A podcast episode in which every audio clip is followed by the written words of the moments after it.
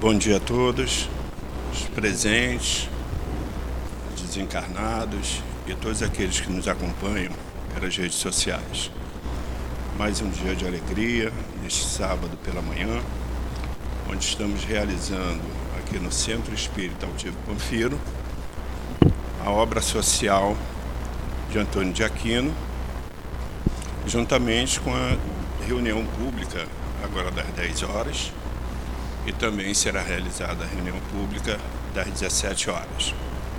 Nesse momento, as crianças encontram-se nas salas, sendo recebendo a evangelização, os ensinamentos de Jesus, e as mães estão da mesma forma recebendo todo o carinho, orientação e também numa reunião na parte de trás do centro. É, queremos convidar a todos que puderem vir a esta casa de amor para fazer parte da equipe de trabalhadores. Nós temos aqui estudos de segunda a segunda, exceto as sextas-feiras, que é reservado a, ao trabalho interno. As reuniões públicas acontecem, como disse, no sábado, pelas 10 e às 17 horas, e às quartas-feiras, às 10, às 15 e às 19 horas. Juntamente com a reunião pública de quarta-feira, nós temos o trabalho do passe de cura, e sempre, e sempre é, deixando bem claro a todos que estiverem presentes, que estiverem nos ouvindo, que o passe de cura ele não substitui nenhum tratamento médico. É importante frisar isso para que as pessoas não deixem é, de, de continuar com seu tratamento médico pensando, não, a casa é espírita, como eu vou tomar o passe de cura, então não preciso também do tratamento médico. Não, é o contrário.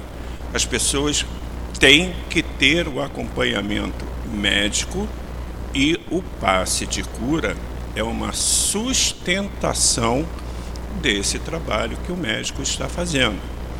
Então, jamais não venha é, que ninguém pense que um passe de cura é para resolver o seu problema médico de saúde. Não.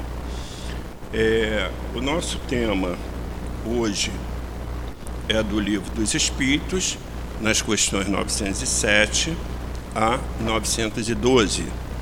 E a abertura será do livro O Evangelho segundo o Espiritismo, no capítulo 15, itens 4 e 5. Nosso palestrante hoje é o Mateus. Na hora da sustentação dos passos, nós temos a nossa querida amiga, trabalhadora da casa, Rosana, que irá então fazer essa sustentação.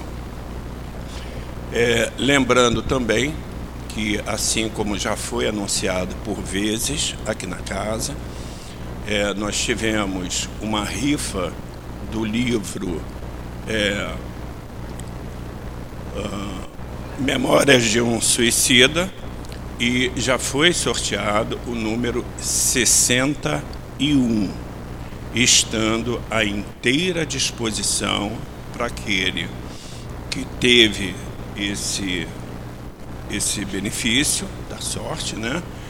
Para vir buscar o livro apresentando o canhoto. Ok? E nós temos também, estamos com uma nova rifa do livro de Leon Denis, o Apóstolo, no valor apenas de dois reais. Tudo isso pode ser visto é, na livraria. Tá? A casa também está já há bastante tempo com, uma, com atendimento odontológico e basta procurar o responsável, né, para poder fazer. Todos esses atendimentos são realizados para as pessoas menos favorecidas, né, que encontram assim dificuldade financeira para poder fazer o seu tratamento. A casa, então, oferece esse, tra esse tratamento. Assim como é, nós necessitamos, a casa sempre necessita de ajuda no sentido como nós atendemos a cerca de 300 a 330 famílias, é, aqueles que puderem doar cesta básica, será sempre muito bem-vindo, ainda que sabendo da dificuldade que é, o mundo né, está atravessando, é, se não houver a possibilidade da doação de cesta básica, que possa então doar um quilo de alimento não perecível, até mesmo material de limpeza.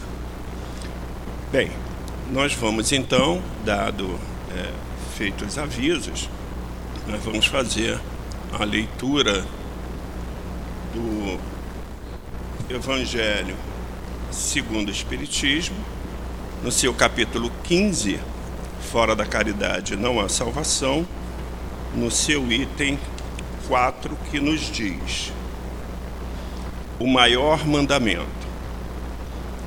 Mas os fariseus, sabendo que Jesus havia fechado a boca aos seus, reuniram-se, e um deles, que era doutor da lei, veio fazer-lhe esta pergunta para o tentar: Mestre, qual é o maior mandamento da lei? E Jesus lhe respondeu: Amarás o teu Deus de todo o coração, de toda a tua alma e de todo o teu espírito. Esse é o maior e o primeiro mandamento. E eis o segundo, que é semelhante ao primeiro: Amarás o teu próximo como a ti mesmo. Toda a lei e os profetas estão contidos nesses dois mandamentos. Mateus 22, 34 a 40. Assim, já começando a nos sentir harmonizados nessa casa de amor, agradecemos ao nosso querido Deus, nosso Deus Pai, e ao nosso Mestre Jesus, e a também a toda a equipe espiritual essa falange espiritual que sustenta em amor esta casa. Temos o nosso dirigente espiritual, Altivo Panfiro, Antônio de Aquino, Dr. Bezerra de Menezes, enfim, todos essa equipe espiritual que nos traz a harmonia, nos traz a condição de estarmos aqui nesta manhã assistindo a essa palestra que iniciará. Assim, Mestre Jesus, agradecidos pela sua bondade, pelo seu amor, pelo seu carinho, pedimos a devida permissão para que possamos dar por iniciado a nossa reunião pública da manhã de hoje. Graças a Deus.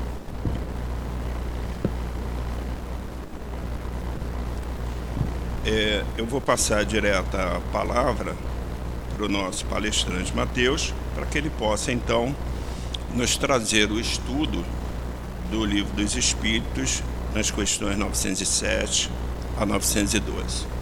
Um bom dia para você, Mateus.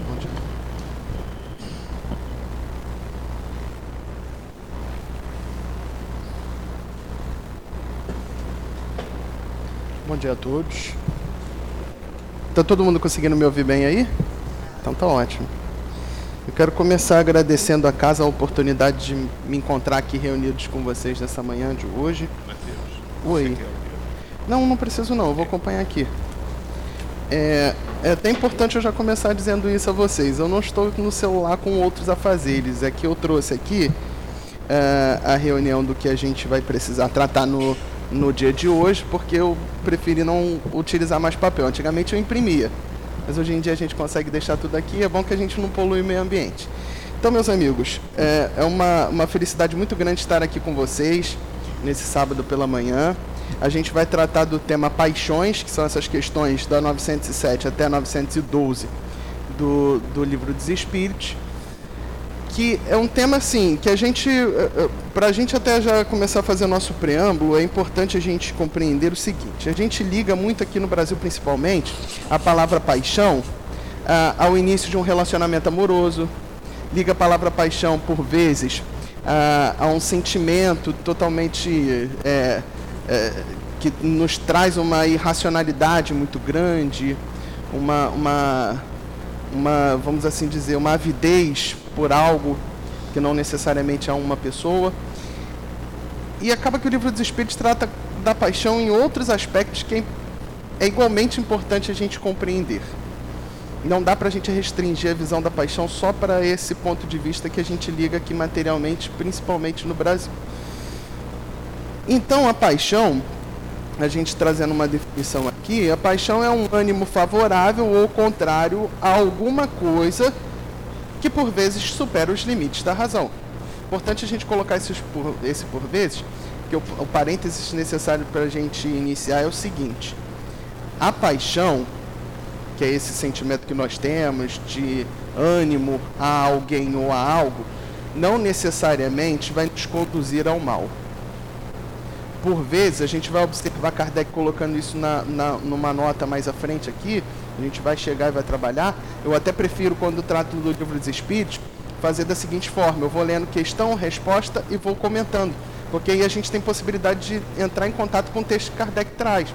Se eu trouxesse só a palestra e, e fosse trazendo ilações com relação ao texto, talvez a gente não tivesse oportunidade de trabalhar com a preciosidade do texto que Kardec acaba nos trazendo e as respostas dos espíritos.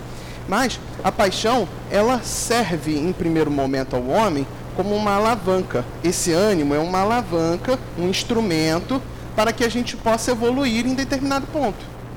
Então, aquele que tem paixão por medicina, aquele sentimento o coloca em condições de alavancar os seus conhecimentos. Por quê?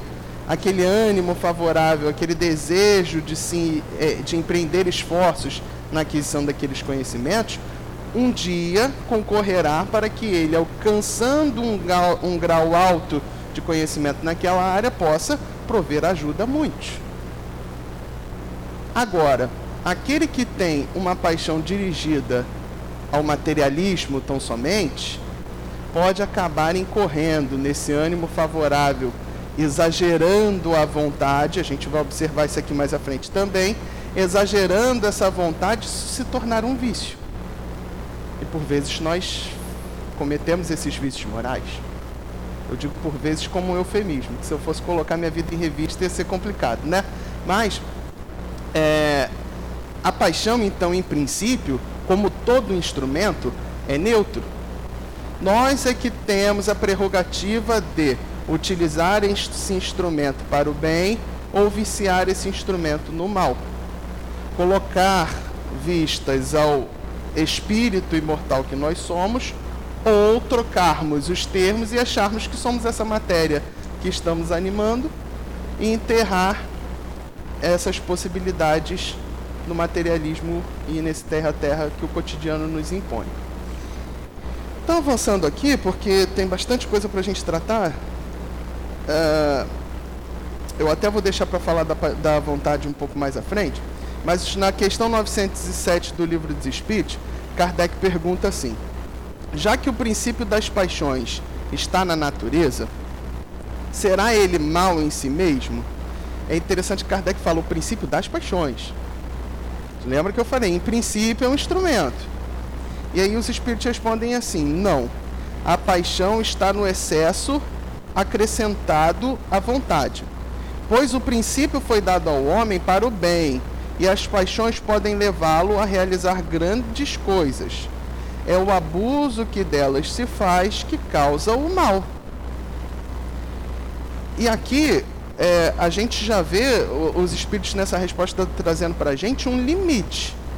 Porque a paixão, em princípio, foi nos dado para grandes coisas. Nosso irmão tinha citado aqui o, o. Bezerra de Menezes. A gente observa que a paixão que o Dr. Bezerra de Menezes tinha pela medicina o fez sustentar ali no início de seus estudos, quando ele veio para o Rio de Janeiro as dificuldades eram muito grandes, nós sabemos da, da biografia desse, desse nobre espírito, o fez trabalhar muito, mesmo que em áreas não conexas é, com a medicina, ao mesmo tempo estudar, sabemos o desafio que a medicina é. A gente deveria se dedicar integralmente. E ele não, ele tinha que trabalhar concorrendo com aquilo ali para conseguir manter o seu sustento. Se ele não tivesse a paixão, muito provavelmente ele não iria sustentar uh, os seus estudos. E aí, trazendo para a nossa vida cotidiana, esse emprego da paixão, a gente deveria observar isso nos nossos trabalhos materiais.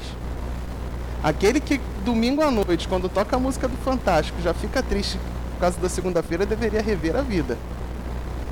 Porque nós deveríamos empregar as nossas motivações no, no trabalho que nós realizamos materialmente, não na obtenção do nosso sustento material, mas sim, primeiro, no ânimo favorável, no sentimento bom de realizar aquela tarefa, e segundo, na compreensão que quando nós trabalhamos, nós não estamos trabalhando em favor de nós, nós estamos trabalhando em favor da sociedade.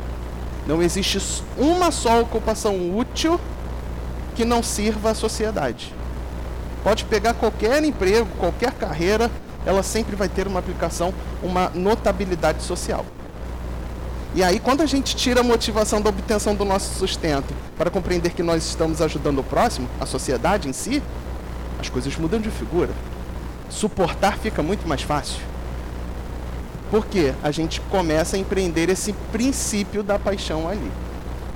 Então, a paixão nos, nos pode colocar em condição de, de realizar grandes coisas, porque nós podemos, diante dessa motivação, ter prazer em fazer o bem em qualquer situação da nossa vida. Independente se a gente acha que é só para obter o sustento ou não, nós podemos fazer o bem ali. É, a, a, vida material aqui, gente, é, não viemos passar férias. A vida material aqui para a gente aprender em cada minutinho. Não dá para perder tempo não, porque passa ó, rápido. Quando a gente vê o passado já ficou, a gente não tem como mudar. Aí a gente vai esperar o que? Desencarnar para tomar nota dessa, dessa finalidade nobilitante? Que quando a gente estiver lá, a única coisa que vai restar para a gente é a frustração de não ter aproveitado bem a oportunidade. Então vamos aproveitar esse momento de agora. Ter essa motivação para que a gente consiga de fato alcançar os nossos objetivos que são espirituais. Cuidado ao colocar objetivos simplesmente materiais na vida. A gente pode acabar se frustrando. E aí prossegue a questão 908. Como definir o limite onde as paixões deixam de ser boas ou mais?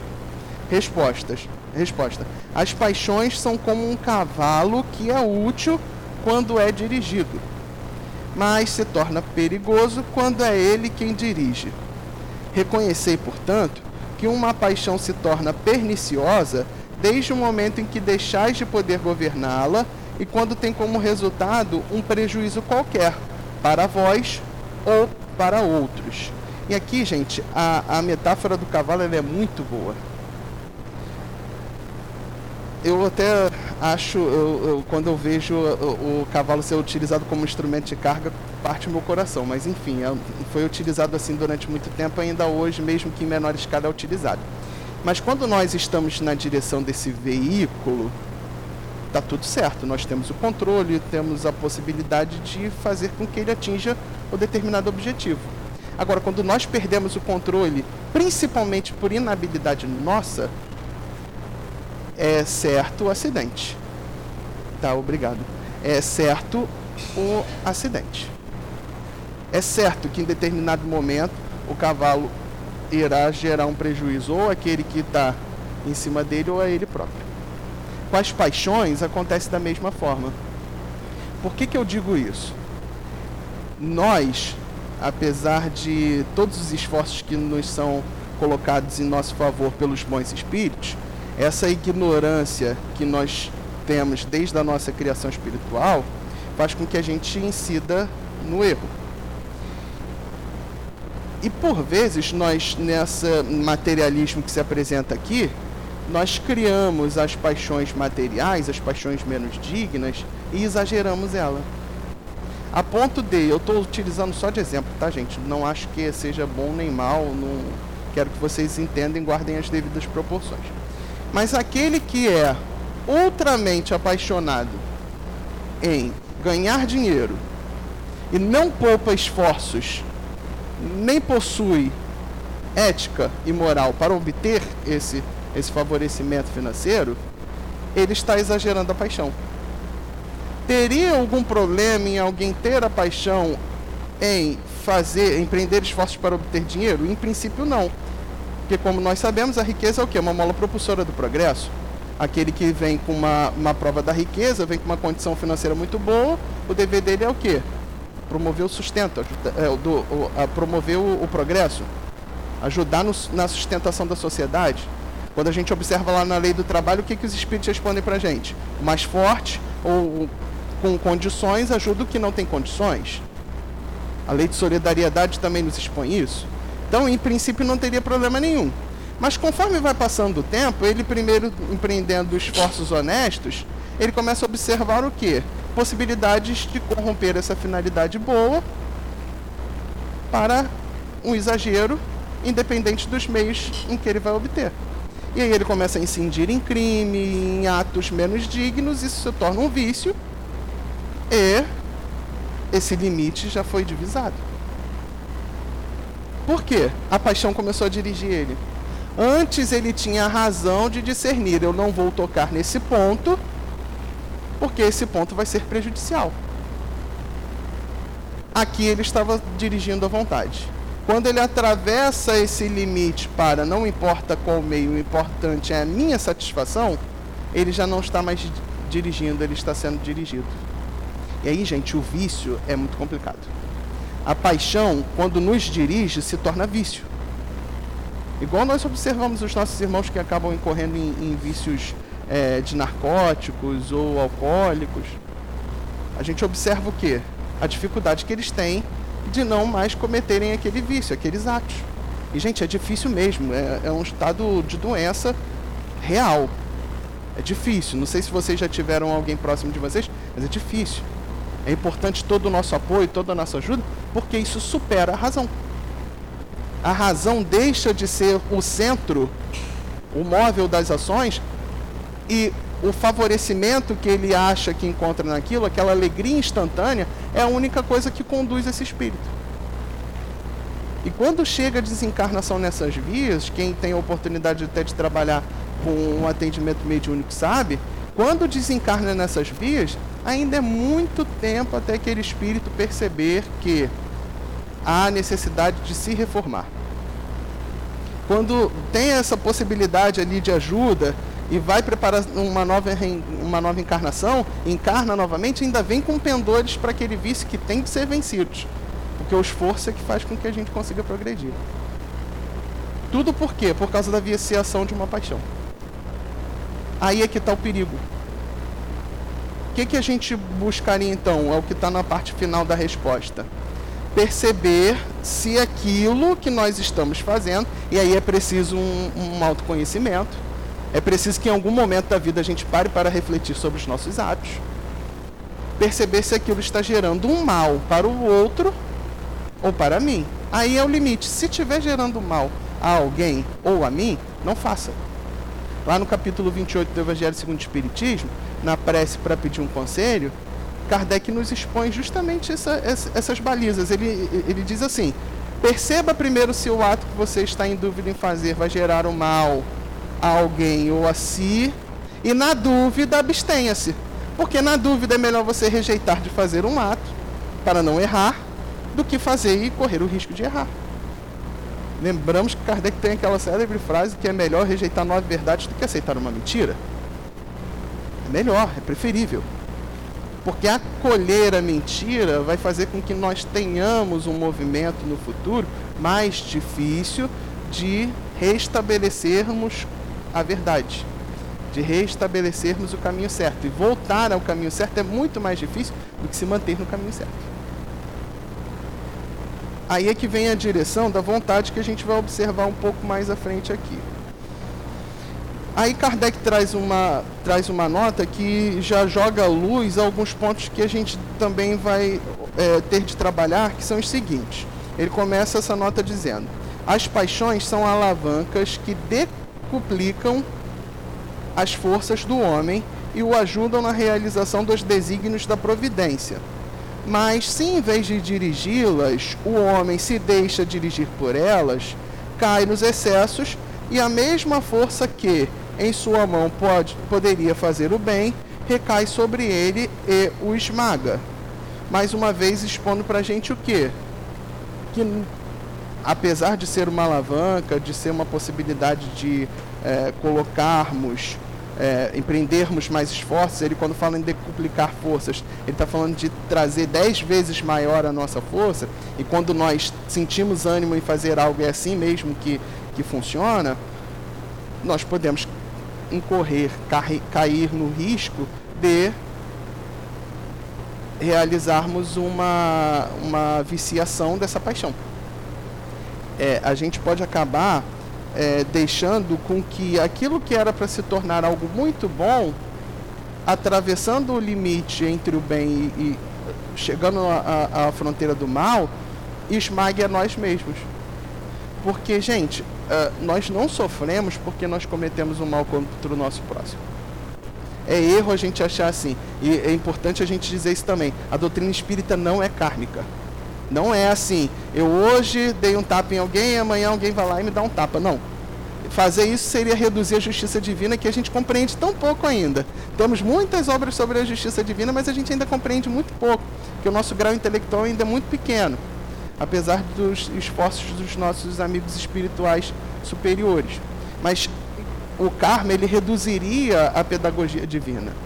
Nós não sofremos por cometer o um mal ao próximo, nós sofremos porque nós somos imperfeitos. E essas imperfeições é que concorrem para que a gente faça o mal. A gente deve lembrar lá do Código Penal da Vida Futura, que Kardec expõe lá no livro Céu e Inferno, ou a Justiça Divina, segundo a doutrina espírita, quando ele expõe o, o, aquele que tem três ou quatro imperfeições vai sofrer menos do que o que tem dez imperfeições. Então nós não sofremos porque cometemos o mal ao próximo. Nós sofremos porque nós temos essa imperfeição e ao fazer o mal ao próximo, nós estamos fazendo a nós mesmos. Ao viciar a paixão, nós estamos nos esmagando, não esmagando o próximo. Porque teremos de ter um esforço muito grande para retornar ao estado anterior de equilíbrio. Essa foi uma das grandes, eu vou fazer aqui uma confissão, esse é um dos grandes motivos pelos quais eu comecei a acalmar a minha vida eu era uma, eu ainda sou agitado, mas eu era uma pessoa muito é, toma lá da cá. Eu achava que tinha que responder na hora. E com o tempo, e o que acontece depois da gente responder na hora de cabeça quente é o quê? A gente fica amargurado, né? A mágoa vem, a gente quer, por que, que eu fiz isso?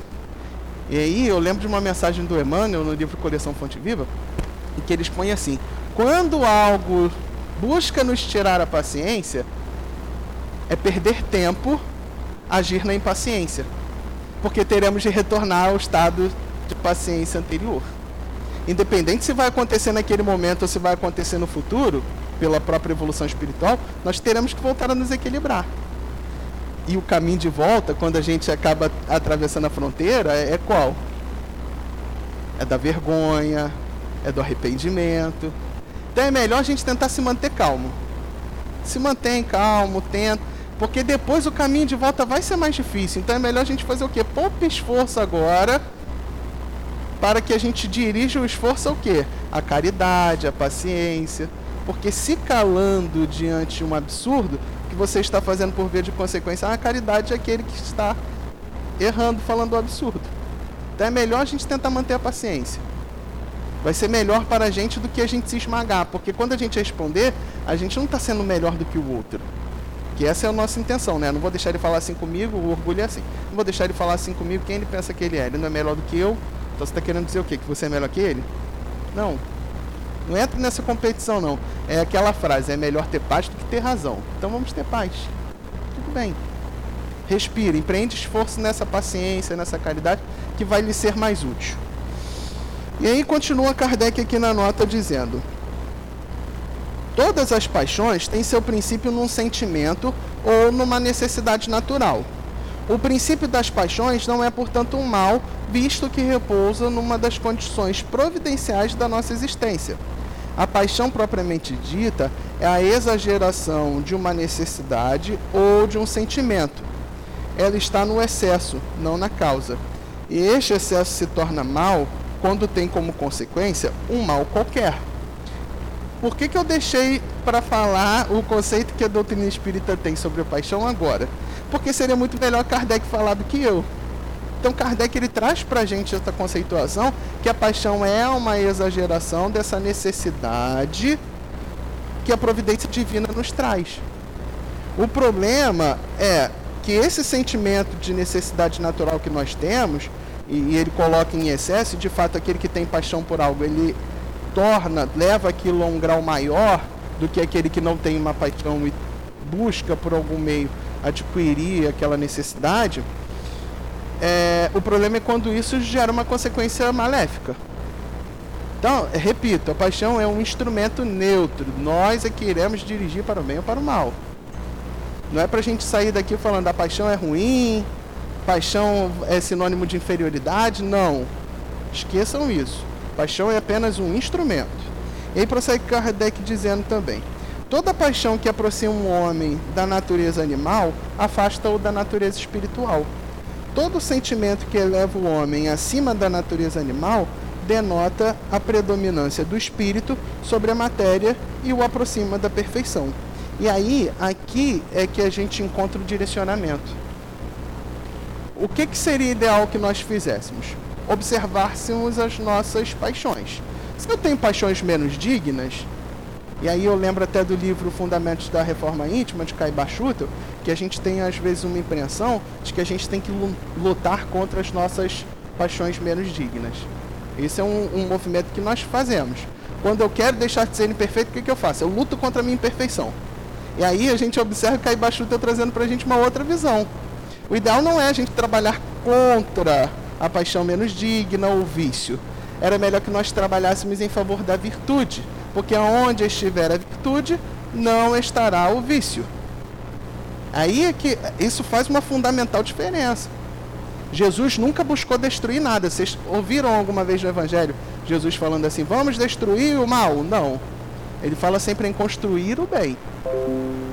Isso é uma visão. E aí o que, que a gente observa aqui? Quando nós, se nós observássemos então essas paixões que nós temos, e buscássemos substituir as paixões menos dignas por boas paixões, por paixões dignas, certamente nós iríamos nos aproximar da perfeição. A partir do momento então que eu começo a trabalhar, olha, eu, eu acho que eu devo começar a adquirir uma necessidade pela minha reforma íntima. Beleza. Hoje eu sou ultra orgulhoso. A minha paixão é ser melhor do que o outro, alcançar, alcançar os maiores cargos, e tudo mais. Porque eu tenho a necessidade de ser melhor do que o outro. Aí você observa, hum, isso não é legal, isso é um vício, isso está me trazendo um malefício, eu fico o tempo inteiro pisando em cima dos outros, o que eu posso fazer para prejudicar o outro eu faço, não está certo. Criei consciência daquilo ali e me arrependi. Qual é o caminho que eu tenho que fazer agora? É lutar contra isso? Não, dirijo minha paixão para o bem. É melhor eu começar a aplicar a minha paixão, esse sentimento, essa força decuplicada em favor da humildade, porque onde estiver a humildade não estará o orgulho. Lembrando que a humildade é todo mundo compreender que somos do mesmo patamar, todos somos criaturas, é, filhos de Deus, então está tudo certo. Não existe patamar é, do ponto de vista de filhos de hierarquia entre a gente, todos somos filhos. Eu até lembro de Paulo, na, no capítulo 12 da Epístola aos Coríntios, em que ele expõe assim, que Deus é um e opera tudo em todos. E aí o que, que ele diz com isso? O que Paulo quer dizer? Que Deus sendo um, o todo-poderoso, a causa primária de todas as coisas, o que vem abaixo dele, são, que são as suas criaturas, é tudo instrumento dele. Desse ponto de vista, todos nós somos instrumentos de Deus. Do mais, é, vamos assim dizer, com uma posição maior social ou menor social todos perante a Deus têm a mesma visão. São filhos. Então, quando a gente começa a trabalhar em favor dessa paixão positiva, a gente acaba reduzindo essa má paixão. E assim a gente começa a dirigir a paixão, ao invés de sermos dirigidos pela paixão. Cuidado com o piloto automático que a vida material tenta aplicar na gente. Cuidado. Nós não fomos criados para acordar, fazer de jejum e trabalhar, voltar para casa, mexer no Instagram e dormir de novo. Nós não fomos criados para isso não. A gente tem que tirar minutos para concorrer com a nossa espiritualidade, temos de tirar minutos para observar o nosso interior, as nossas ações, porque do contrário, o mundo material da forma que está hoje vai nos engolir. Amanhã nós abriremos o olho lá na realidade espiritual, que é a nossa vida de verdade, e falaremos assim: perdi a encarnação nesse piloto automático achando que a vida era isso. Não. Vamos ter cuidado, calma. Vamos fugir da ansiedade que a vida está tentando nos aplicar. Respira fundo. Onde eu posso melhorar? O que, que eu posso fazer para ser melhor? Aí nós começaremos a ser assistidos pelos bons espíritos. Isso vai ser dito mais aqui à frente também. Questão 909 do Livro dos Espíritos. O homem poderia sempre vencer seus maus pendores através dos seus esforços? Essa pergunta é muito boa. Resposta: Sim, e algumas vezes através de pequenos esforços. É a vontade que lhe falta. Que pena! Quão pouco dentre vós esforçam-se para isto? Essa resposta é um balde de água fria na, na nossa realidade atual, né? Nessa vida que a gente acaba se colocando. Por vezes são pequenos esforços mesmo. A gente acha que é muita coisa, é pouca coisa depois que a gente vai tomar nota do que tem que fazer. Mas beleza. Qual é o importante que eu queria trazer aqui? Quando os espíritos trazem nessa resposta esforço e vontade, a gente tem que começar a compreender o que, que é a vontade. E aí a gente se socorre no nosso irmão Leon Denis, não teria como fugir disso. Vamos para aquele manual que é o livro O Problema do Ser, da Dor e do Destino, um verdadeiro manual. Quem não leu, eu acredito que todos tenham lido, mas quem não leu, indico a leitura, porque quando a gente fala aqui de esforços e vontade, a gente tem que compreender aquilo que, quando, quando Leon Denis trata na parte terceira dessa obra, das potências da alma, ele inaugura com a vontade, que é a potência das potências, segundo ele mesmo. E aí, logo ali no início do texto, tem uma preciosidade que Leon Denis explica para a gente assim. Nós, enquanto aqui encarnados, temos pelo menos dois centros, duas esferas de ações, dois centros vitais, duas esferas de ações. A primeira delas é material, a qual a gente encontra as paixões, a exteriorização desses atos materiais, e o outro é o espiritual, onde nós nos encontramos com o nosso eu mais profundo, onde é a sede da providência divina, o templo de Deus em nós, que é uma frase também que ele acaba utilizando. E dentre esses dois centros aqui, um deles vai ter que dirigir a nossa vida. Não dá para a gente tornar de uma forma concomitante esses dois centros assim uma perfeita harmonia, porque uma coisa é conflitante com a outra. Onde o materialismo exacerbado está, a espiritualidade terá dificuldade de promover as suas ordens. E aí Leon Denis põe para gente que quando nós nos colocamos de acordo com o centro material, a porta para o insucesso é bem larga. Nós provavelmente atravessaremos esse, essa porta e cairemos no insucesso. O esforço, então, e a vontade deveria ser dirigida para o centro da vida espiritual. Porque ao fazermos isso, nós nos colocamos em contato com a espiritualidade superior por via de consequência com Deus que a gente entende o seguinte: como a gente não sabe a natureza íntima de Deus, Deus para a gente é uma abstração. É por isso que a gente vai estudar ali o mandamento maior, nada é por acaso. É, no mandamento maior a gente observa o quê? Dois mandamentos ali sendo falados. Eu não, eu não gosto de trazer como dois mandamentos, não, porque é um mandamento só. Porque nós, o, o, o mandamento é amar a Deus sobre todas as coisas. Mas como Deus ainda é uma abstração para a gente, nós teríamos dificuldade de fazer o quê? Amá-lo. Como é que a gente vai amar o que a gente não consegue compreender ainda? Então ama o teu próximo como a ti mesmo. E aí eu lembro até da parábola de fim de ciclo, quando Jesus fala, quando é, Quando eu tive fome, me deu de comer. Quando eu tive sede, me deu de beber. E no final ele fala assim: perguntam, mestre, quando foi que estava com fome, com sede? Ele fala: quando fizeste isso a um irmão pequenino meu, foi a mim que fizeste. Que deixa pra gente um exemplo claro que quando eu estou amando o meu próximo por via de consequência, estou amando a Deus. É ali que está. Então, quando eu coloco a abnegação que o centro da vida espiritual nos expõe, a última questão aqui, a 912, vai trabalhar com relação a isso. Quando a gente coloca o centro espiritual nas nossas esferas de, ação, de ações, o que nós observamos é que nós acabamos amando e fazendo bem ao nosso próximo e nos colocando em contato com Deus. Quem nos dirige, ou nós nos dirigimos ao invés de o materialismo nos dirigir. E isso é a chave para a nossa vida. Porque a gente fica procurando, às vezes, assim, qual é o segredo da reforma íntima? Qual o segredo da evolução espiritual? Qual o segredo disso, daquilo? E vende-se curso, vende-se tudo. Não na doutrina espírita, tá, gente? Quero deixar claro que no movimento espírita, pelo menos eu não encontrei ainda, graças a Deus. Mas vende-se isso, autoconhecimento, coach, e a gente fica naquela. Não estou falando que não se deve procurar, não, tá? Façam o que for melhor.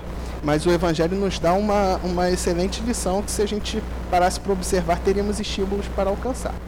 E aí a gente procura, fica naquela do segredo, do segredo, do segredo, quando nós deveríamos procurar não era o segredo, não era o gatilho. Que a gente quer aquele resultado imediato e não vai vir, não. A gente primeiro precisa passar pelo esforço lento, gradual, para alcançar a virtude. Tudo na natureza é, é uma é um processo. A natureza não dá saltos. Então, uh, acaba que a vontade se torna essa potência que é uma mola propulsora dos nossos esforços. Eu, antes de qualquer ação, tenho de colocar a vontade em ação. A vontade é o início de tudo. Por isso que é a potência das potências. Eu primeiro tenho de dirigir a vontade para que um dia essa vontade se torne uma ação. Então, a vontade é essa faculdade que a gente tem de escolher livremente para que no futuro nós possamos praticar. E aí o Leon Denis põe para a gente uma outra preciosidade que é a seguinte, ele diz assim, ó, o princípio da evolução não está na matéria, está na vontade, cuja ação se estende à ordem invisível das coisas como a ordem visível é material. Isso aqui eu imagino que na, na época deve ter sido um grande furor para a comunidade científica, porque a, a evolução é, é a teoria que a ciência acaba abraçando de uma forma mais robusta. E aí ele fala, a evolução não está na matéria não, a evolução está no espírito, na vontade. Porque quando eu dirijo a vontade, a consequência da vontade vai ser o quê? Eu dirigir o pensamento. E o que que movimenta os fluidos? A gente aprende lá no, no capítulo 14 do livro Gênesis, trata dos fluidos, o pensamento. Quando eu estou ativando a vontade e começando a dirigir pensamentos, eu estou alterando tanto na vida espiritual como na vida material. Porque o que nós temos aqui tudo de material é o quê? Manipulação do fluido quântico. É fluido. Então, o Leon Denis avança mais ainda, expondo para a gente o seguinte: a vontade e a confiança o, e o otimismo são forças preservativas, proteções que em nós se opõem a toda causa de distúrbio, perturbação interior e exterior. Quando eu começo a ativar a minha vontade positivamente, eu estou me prevenindo, além de eu ter a possibilidade de me retificar dos erros do passado, eu começo a me prevenir de erros do futuro. Lembra que eu estava falando que é melhor você se manter calmo e paciente e se prevenir do que depois ter que ativar a vontade para corrigir o erro? Se você começa a dirigir é, bem pela vontade, você acaba se prevenindo desses distúrbios. E a gente o tempo inteiro querendo paz, querendo serenidade, e continua nessa busca exterior, exterior, exterior, quando na verdade a busca tem de ser interior. Está aqui conosco, na sede da vida espiritual, na consciência. Bastaria que nós fizéssemos o quê? Nos ligássemos a nós mesmos, pelo autoconhecimento, pela reflexão. São esses os caminhos. Aí a questão 910 do livro dos Espíritos expõe assim: O homem pode encontrar nos espíritos uma assistência eficaz para superar suas paixões? Resposta: Se ele reza a Deus e ao seu bom gênio, com sinceridade, certamente os bons espíritos virão em seu auxílio, pois que essa é a missão deles. E aí, o, o, o, o livro dos Espíritos, ele acaba trazendo para a gente uma remissão à questão, a famosa questão 459, que até expõe que os espíritos com muita frequência nos dirigem. Eu, eu creio que essa questão é tão famosa que eu creio redundante eu ter de reproduzi-lo ali. Eu até coloquei, mas eu creio que seja redundante. Aí, para ganhar um pouquinho de tempo, a gente já trabalha diretamente com ela. Qual é o nosso problema aqui? O, quando Kardec pergunta para a gente se a gente poderia encontrar uma assistência eficaz nos espíritos, e acaba a gente acumulando com a questão 459, a gente observa que sim, os bons espíritos têm como missão nos assistir. Porém, tudo tem limite. Não é assim, eu estou ali errando, algum bom espírito vai pegar minha mãe e vai falar: "Ah, Mateus, você está tão errado. Vem aqui que eu vou que a gente vai fazer junto aqui o bem". Não se você não se movimentar, você vai continuar no erro até o momento que você criar consciência disso. Isso não quer dizer também que eles não vão te assistir, eles estarão ali te assistindo, mas não da maneira que você deseja. Por que, que eu estou até falando sobre essa, essa situação? Primeiro, porque a eficácia da prece, propriamente dita, ela não se encontra no resultado material. A gente observa isso muito claramente lá no capítulo 27 do Evangelho segundo o Espiritismo. Salvo o melhor juízo, o item 5, não vou me recordar agora, mas eu creio que é o item 5, quando começa a trabalhar da eficácia da prece, ou é o 3 ou o 5, mas tudo bem. É, quando a gente começa a observar a eficácia da prece, uma mudança de paradigma aos olhos espirituais e não aos materiais. Por que, que eu digo que é uma mudança de paradigma? E aí o texto já coloca para gente o paradigma espiritual. Mas aqui no ponto de vista material é comum a gente fazer o quê? Ah, Deus, eu preciso tanto do pão material. Ou então a gente fazer algo que é comum, a gente observa ainda muito acontecer, que é assim, eu faria tal coisa se você, Deus, me desse o pão material. Achando que a gente pode barganhar com Deus. Como se ele precisasse de alguma coisa material que nós pudéssemos dar. E aí, o que acontece em consequência disso é, não vai surgir materialmente o pão ali. Não adianta que não vai ser um milagre assim, estalou o dedo, o pão está lá em cima da mesa, você vai, oh meu Deus, que coisa boa. Não. Não é assim que funciona. Deus não derroga as suas leis. Porém, quando a gente estuda esse capítulo da eficácia da prece, é algo que é ultra relevante, Kardec traz para a gente, eu considero isso uma nuance. Que é, quando nós nos colocamos sinceramente em posição de pedir ajuda a Deus, inevitavelmente os bons espíritos vêm à nossa presença. Quando os bons espíritos vêm à nossa presença, a finalidade deles não é suprir o que há de material, e sim nos trazer inspirações positivas, que podem concorrer sim em nós adquirirmos boas ideias para que possamos resolver os nossos problemas tendo uma boa ideia, eu compreendo como vou suprir aquilo que materialmente eu preciso, ou no mínimo nos prevenindo de agirmos mal. Por isso que quando a gente observa se é eficaz pedir ajuda ou não, uh, os espíritos expõem para a gente de uma forma muito clara que se a gente rezar com sinceridade, certamente os bons espíritos virão nos assistir e isso será a missão deles. Porque, sendo de fato a finalidade dos bons espíritos nos ajudar, lembrando lá da lei de solidariedade, o mais forte ajuda o mais fraco, o que eles vão nos promover são bons sentimentos, bons pensamentos, para que a gente consiga sobrepor essas paixões e essas dificuldades, essas paixões menos dignas. E aí, quando a gente cumula com a questão 459, que os espíritos frequentemente acabam nos dirigindo, é porque o tempo inteiro nós estamos num intercâmbio espiritual. Eu aqui estou em intercâmbio espiritual com vocês, vocês estão comigo. Nós estamos trocando essas energias eletromagnéticas que o pensamento o é. A gente não pode prescindir. Eu vou voltar, a, vou repetir aqui a obra O Problema do Ser da Doida do Destino, lá na terceira parte, que trata do pensamento também. Indico a leitura. Não vou trabalhar aqui porque vai fugir muito do nosso tema.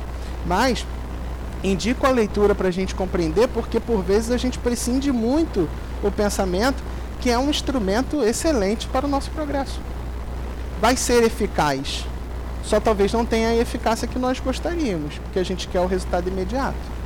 Mas aí é uma questão de educação nossa compreender que nós não iremos receber imediatamente. E que é melhor a gente se manter, é por isso que no próprio capítulo 27, quando fala do estado de prece, a gente fica achando que o estado de prece é você o tempo inteiro estar tá fazendo lá orações. Aí você acha que o tempo inteiro tem que estar tá com o Pai Nosso, uma Ave Maria. Não. O estado de prece é você se manter conectado com Deus. E eu posso me manter comunicado, é, em comunicação com Deus nos meus atos mais comuns da vida cotidiana. No trabalho, andando na rua, entre outras coisas eu busquei desenvolver como, hábito minha, como hábito na minha vida o seguinte: quando eu estou na rua assim andando, ao invés de eu ficar pensando besteira, que é o que o nosso cérebro uh, promove e a nossa natureza espiritual também, eu começo a conversar com Jesus como se fosse um amigo que está andando do meu lado. Eu faço isso. Aí alguns vão dizer: ah, mas parece que você está trazendo Jesus aqui para a terra. Não, é porque ele é meu amigo, ele passou por absolutamente tudo que eu já passei na vida. São bilhões, bilhões. Lembra daquela frase de Jesus falando: quando Abraão é, quando Abraão foi, eu já era. Ele já tinha bilhões, bilhões. Ele que foi o instrumento da criação desse planeta que tem bilhões e bilhões de anos. Ele já era um espírito Cristo quando esse planeta foi criado e eram bilhões de anos atrás a criação desse planeta. Então o que, que a gente deve fazer? Continuar mantendo a nossa conexão buscando bons hábitos, bons atos, refletindo sobre os nossos erros para que a gente possa acertá-los no futuro. Assim, os bons espíritos estarão ao nosso lado e nós faremos o quê? O bem. Porque essa comunicação vai nos levar, por via de consequência, a fazer o bem. Ainda que hoje a gente não consiga fazer o bem de verdade por causa da nossa imperfeição, e a gente erra muito, mas no futuro, aos poucos, porque a natureza não dá salto, a gente vai conseguir chegar a isso, reduzindo as nossas paixões menos dignas. E aí vem questão 911, que eu estou preocupado que eu tenho cinco minutinhos. Vamos lá. É, não existem paixões tão vivas e irresistíveis que a vontade seja impotente para dominá-las? Kardec está falando então o seguinte: existem algumas paixões que nós não conseguimos dominar? Resposta: há muitas pessoas dizem, eu quero, mas a vontade está apenas nos lábios. Querem, mas ficam muito contentes de que tal não aconteça. Quando se acredita que não se pode vencer as suas paixões, é o espírito que nisso se compraz, em consequência de sua inferioridade.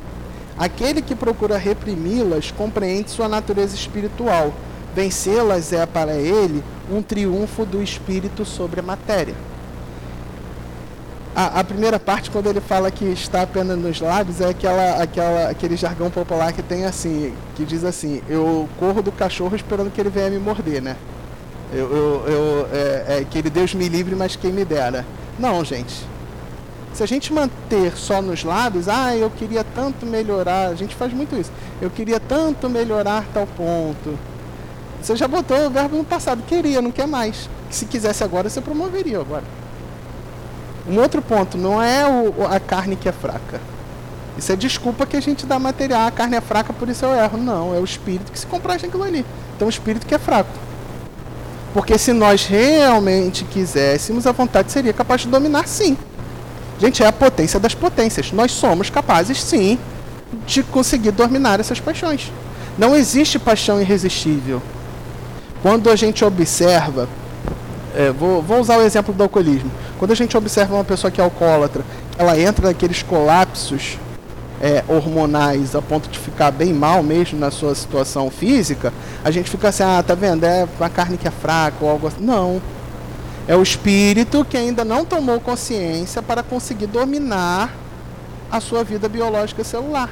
Eu lembro de uma frase do Emmanuel que ele fala assim: o nosso primeiro trabalho é no governo de nós mesmos. O nosso pensamento é que dirige, inclusive, a manutenção das ações da nossa vida biológica celular. É dessa forma, nessa ação magnética, que a gente observa curas acontecerem, independente da, da, da, da medicina material. É claro, vou aqui dizer para colocar, guardar a devida proporção. O nosso irmão lembrou bem no início também. Nós não devemos de maneira nenhuma privilegiar a medicina espiritual em detrimento da material. Cumpre tudo que de material for necessário for prescrito, pelo amor de Deus. Mas é óbvio que o a, a espiritual vai ajudar muito em alguns casos realmente cura, a depender da fé, da ação magnética. Mas então a gente tem que ter esse governo de nós mesmos, porque se a gente não movimentar nesse sentido, a gente vai continuar correndo do cachorro esperando que ele nos morda, querendo realmente que a gente se mantenha nesse estado. Eu eu já vou falar da questão 912, mas tem uma, uma questão. É, naquela passagem do cego de Jericó, o que a gente observa quando. É, a lição que a gente observa ali preferentemente, quando Jesus fala assim: O que queres que eu faça? Que o cego se movimentou em todos os sentidos possíveis para curar a cegueira dele. Aí o que, que o Jesus faz? Pergunta para ele o que queres que eu faça. E a gente fica assim: Pô, ele tá vendo que o cara é cego? Mas olha só, não é todo cego que quer enxergar, não. Aí é que está a diferença. Não é todo cego que quer enxergar. Se virar para mim hoje e falar assim, Mateus, vamos tirar esse orgulho aí de você? E eu vou quicar, eu vou falar assim, quero, entre os dentes. Que na verdade eu não vou querer não, eu vou me comprar, estou me comprazendo com aquilo, na verdade. Então, não é todo cego que quer enxergar. Existem alguns defeitos, vícios, paixões menos dignas nossas que a gente não quer curar agora. Tudo bem, você tem livre-arbítrio, só que você vai continuar no estado de perfeição durante mais tempo. Vai continuar sofrendo mais tempo. Aí é com você, é uma decisão sua. A hora que você desejar se modificar para o bem, os espíritos estão lá com as mãos estendidas para te auxiliar. E aí vem a questão 912 para a gente encerrar, que diz assim para a gente: Qual o meio mais eficaz de combater a predominância da natureza corporal? Essa questão ela transcende até a, a, a das paixões. A resposta: praticar a abnegação. Parece curto, pequeno, é simples, mas não é fácil. Porque quando ele diz X, eficazmente combater a predominância da natureza corporal, o que ele está querendo dizer para a gente é o seguinte: como é que eu faço para me sobrepor à matéria, a esse materialismo, a esse terra-terra? E, gente, praticar a abnegação, a abnegação é a mesma coisa que negar a si mesmo, é, ativamente falando, amar o próximo sermos caridosos. Colocar o outro numa importância maior do que a minha. E isso não é simples. Quer melhor dizer, não é fácil. É simples, mas não é fácil. Isso não é fácil. Parece curto, mas é profundo em significação. O meio que eu vou ter de alcançar a sobreposição do centro, como o, o Leon Denis expõe, do centro de ações materiais, é Primeiro, me conectando comigo mesmo, porque ninguém consegue ajudar o próximo se não estiver equilibrado. Importante a gente compreender isso. Se equilibrando e buscando ajudar o próximo, praticando a abnegação. É por isso que o, talvez o principal lema, vamos assim dizer, da doutrina espírita é: fora da caridade não há salvação. Tá vendo como é que nada é por acaso aí da, da lição? Fora da caridade não há salvação. Porque é necessário que a gente adquira a virtude da abnegação para sobrepor a natureza material. E os interesses que nos levam ao afastamento da perfeição geralmente são interesses materiais. E aí, gente, encerrando, que eu não quero ser indisciplinado, eu já passei um minuto, eu peço desculpa. É, eu quero agradecer mais uma vez a casa a oportunidade e que nós saiamos daqui hoje sabendo que nós não iremos conseguir dominar as nossas paixões de uma vez. Mas que a gente possa ter o quê? Motivação para começar aos pouquinhos, reduzir essas paixões menos dignas e dirigir para boas paixões. Afinal de contas, o instrumento nos foi dado para o bem e não para o mal. Muito obrigado, gente. Agradecemos ao Mateus pelo belíssimo estudo apresentado da forma esclarecedora sobre as questões 907 a 912 do Livro dos Espíritos. Passando para o segundo momento, é, pedimos aos médicos que se coloquem para o momento do passe.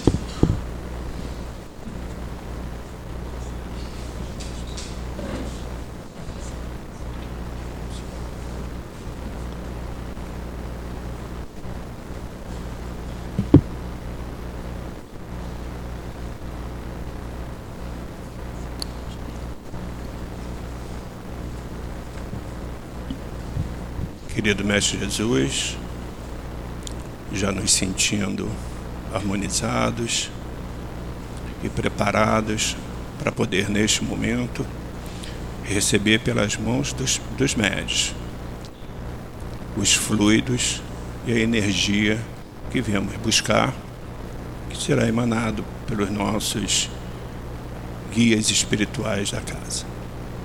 Assim pedimos a devida permissão a Ti, Mestre, e ao nosso Pai, para darmos por iniciado o nosso momento do passe. Graças a Deus. Que a doce e serena paz do Senhor Jesus possa envolver a todos nós nesse momento do passe e que essa espiritualidade amiga e benfeitora desta casa possa nos intuir nas reflexões do Evangelho de hoje.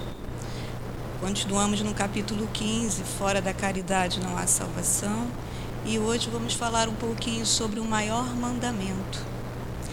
Quando um doutor da lei pergunta para o nosso Mestre Jesus: Mestre, qual é o maior mandamento? E o Mestre responde: Amarás a Deus acima de todas as coisas e ao próximo como a si mesmo. Então, como nos disse aqui o nosso irmão no nosso estudo de hoje, nos fez lembrar que como vamos amar ao Criador se não aprendermos a amar primeiramente a criatura? Lembrando que nós também somos a primeira criatura que precisa aprender a se amar de uma forma saudável. Mas sabe o que nos chama a atenção nessa reflexão? Ele diz que é um doutor da lei que faz a pergunta. Mais uma vez, Jesus nos alerta. Na passagem da semana passada, vimos que o sacerdote, o levita, não parou para ajudar o homem que estava ferido na estrada.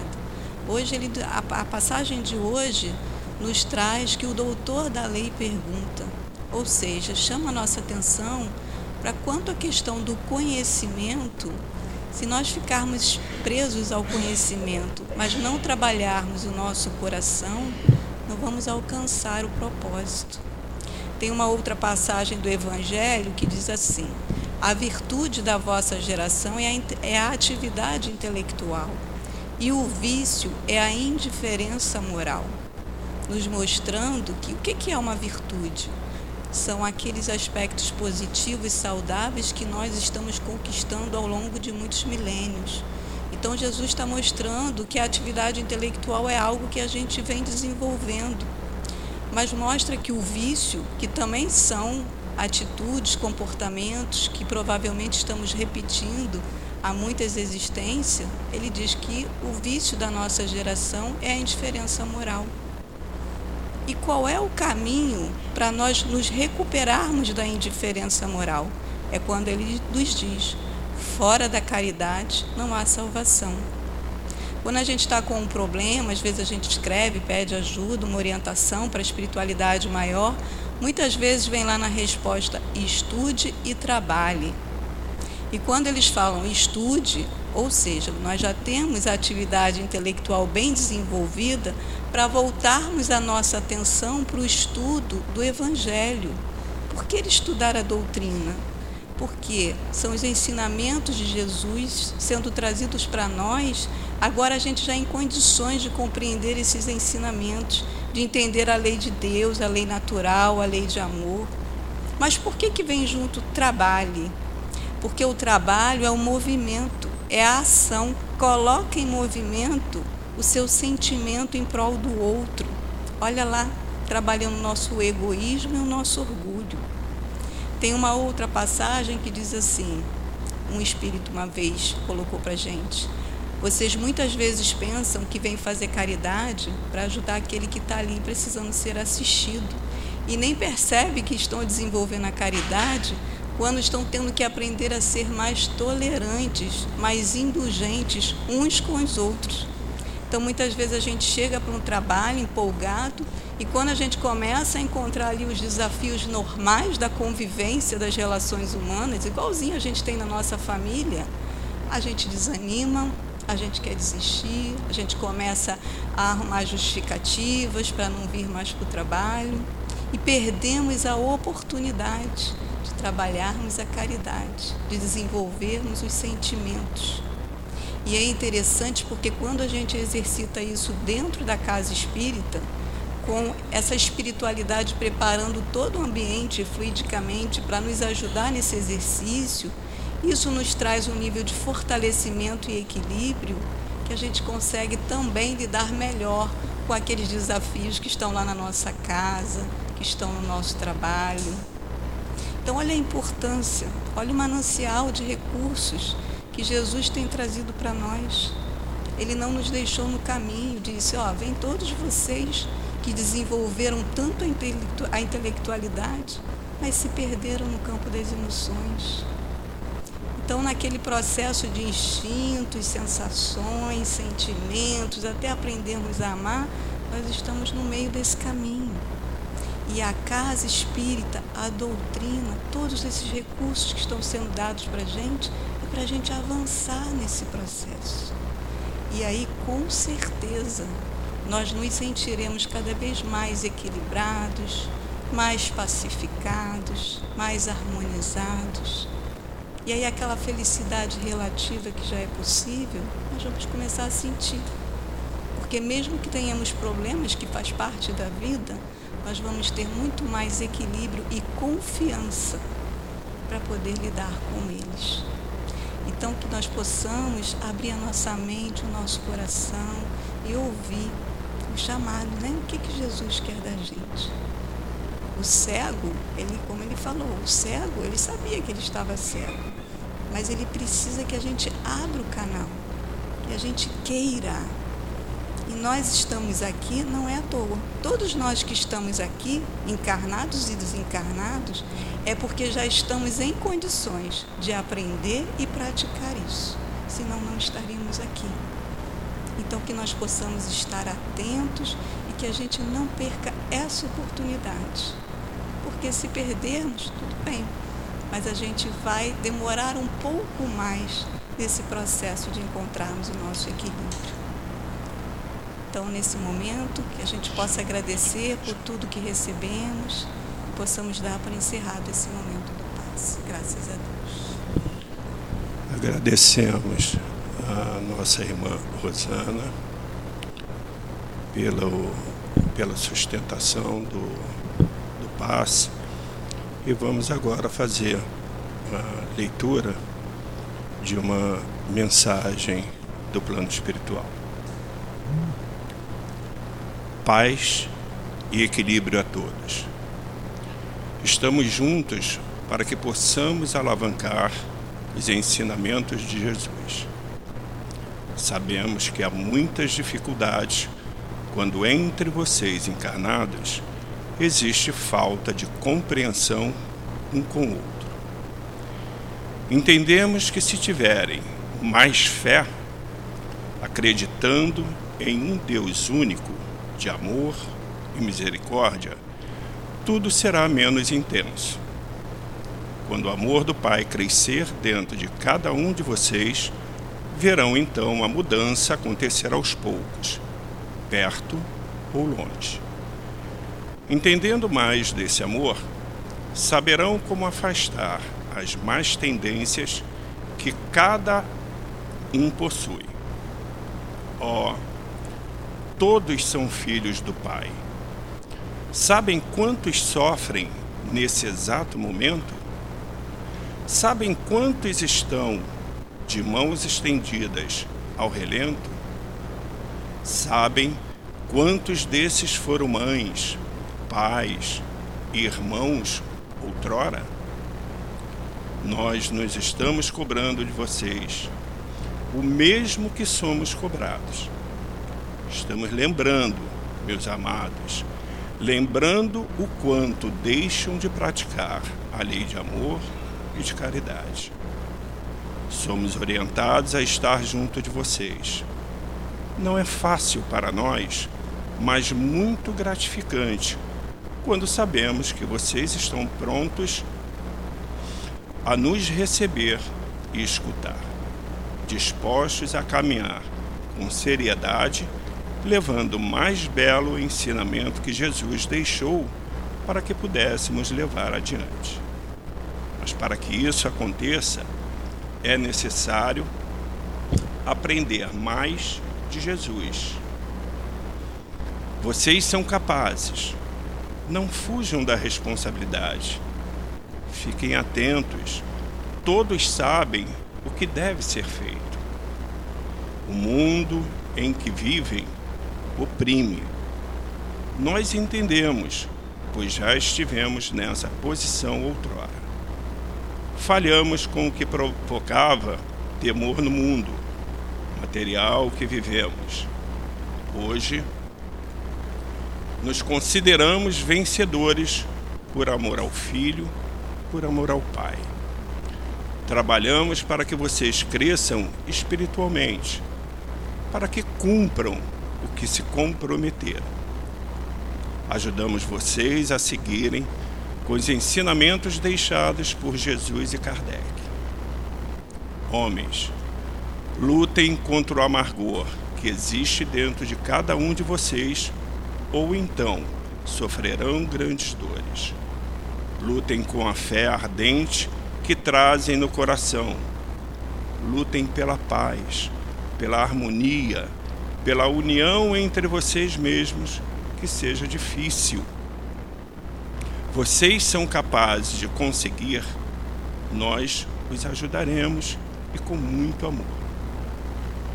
E com muito amor levamos as verdades do Cristo.